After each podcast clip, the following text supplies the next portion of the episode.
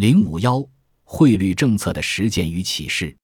PIAE 非常驻高级研究员埃德温·特鲁门 （Evan M. Truman） 提要：对于汇率政策来说，更重要的是，自二十世纪六十年代以来，各国降低了对外国直接投资和资金流动的官方限制，这加快了全球金融一体化进程，特别是近年来尤其明显。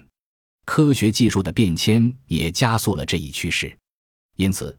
汇率不但对国民经济以及与伙伴国之间的经济有调节作用，而且对国内金融体系以及与其他国家金融体系的联系也有重要作用。Jeffrey A. Frankel 在一九九九年发表了一篇题为《没有一种汇率制度是对所有国家或任何时期都适用的》的署名文章。他的观点是正确的，各国都在努力寻找一个合适的汇率机制。然而，并没有哪个国家能够得到完全满意的答案。原因之一是经济环境总在变化之中，汇率是一个重要的经济变量，对实体经济运行，如通胀和金融状况以及稳定的意义重大。汇率同时也是一个特殊的国际变量，它至少直接涉及两个国家。汇率走势以及相关政策选择还会间接影响其他众多经济体。基于上述思考。